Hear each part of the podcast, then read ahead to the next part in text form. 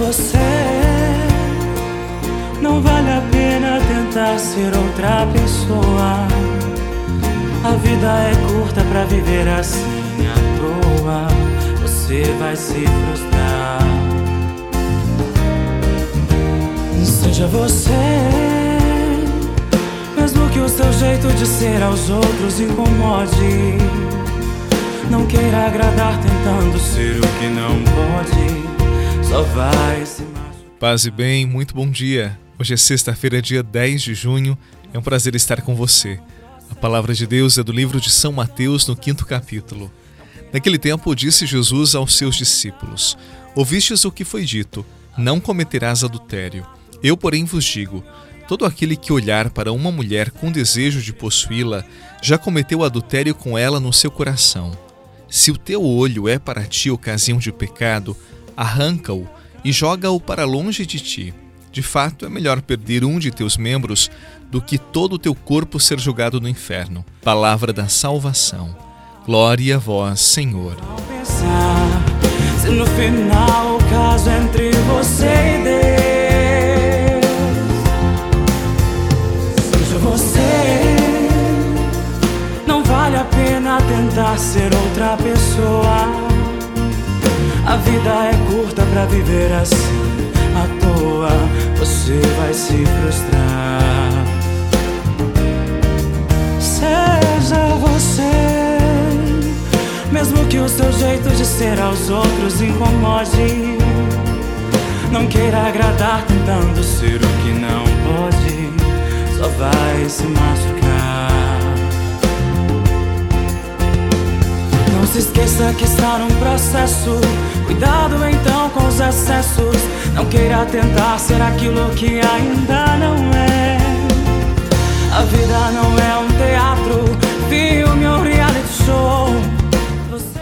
Fica evidente que o tema da liturgia de hoje é o pecado. Para muitos é coisa do passado falar de pecado, como se ele não existisse mais, ou, na maioria das vezes, como se a vida de hoje fosse tão evoluída, mas tão moderna, que o tema do pecado fosse antiquado.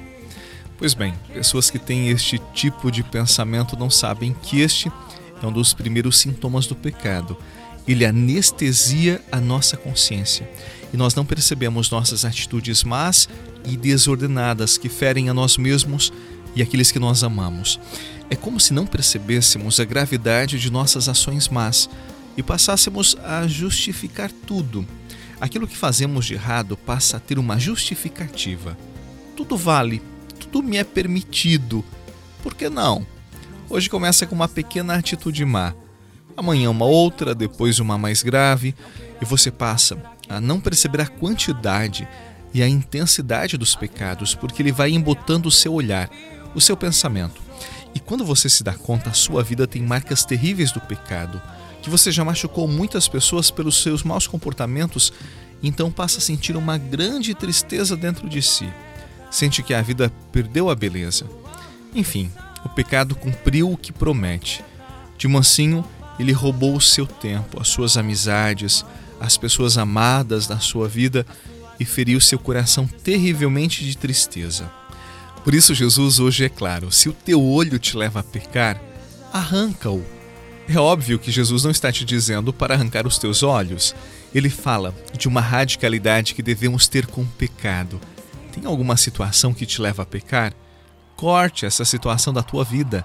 Não negocie. Com o pecado nós temos que ser radicais. Negociar com o pecado é perder sempre. Por isso, arranque a situação de pecado da tua vida. Não dê oportunidade para o pecado. Ele coloca raízes e finca a sua estaca e faz o estrago. Com o pecado, não negocie. Se teu olho te leva a pecar, arranca-o. Se tua mão te leva a pecar, corta. Obviamente não é para mutilar o corpo, mas é para ser radical com situações que nos levam ao pecado. Não aceito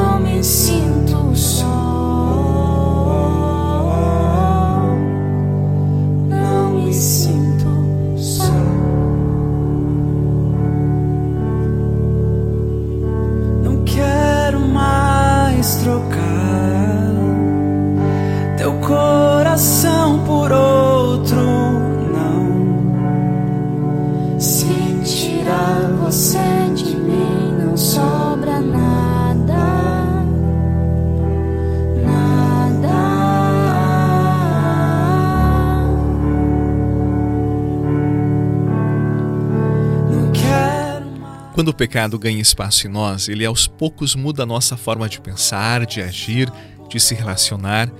Toda pessoa virtuosa aprendeu a evitar o pecado, a domar seus instintos e fazer de sua vida uma bênção. O autodomínio, a oração, a meditação da palavra, a recepção dos sacramentos fortalecem nosso espírito para combater o pecado que todos os dias nos rodeia como um leão a rugir.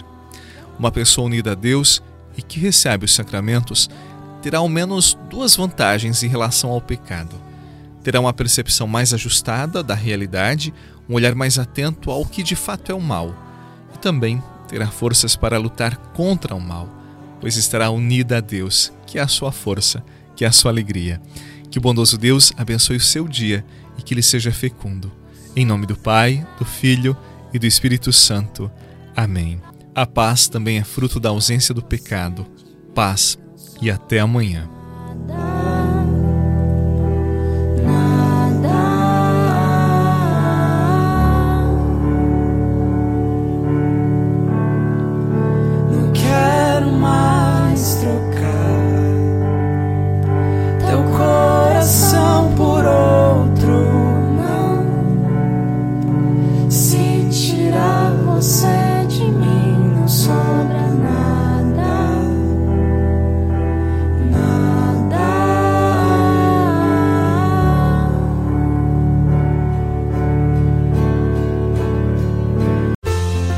Você rezou com o Padre Eduardo Rocha, pároco da Catedral de Tubarão. Você pode acompanhar todos os dias pelo Spotify, Deezer, Castbox, Google Podcasts e YouTube. Basta procurar Oração da Manhã com o Padre Eduardo Rocha. E se preferir para receber pelo WhatsApp e Telegram, envie a palavra oração para 48 996 44 1433.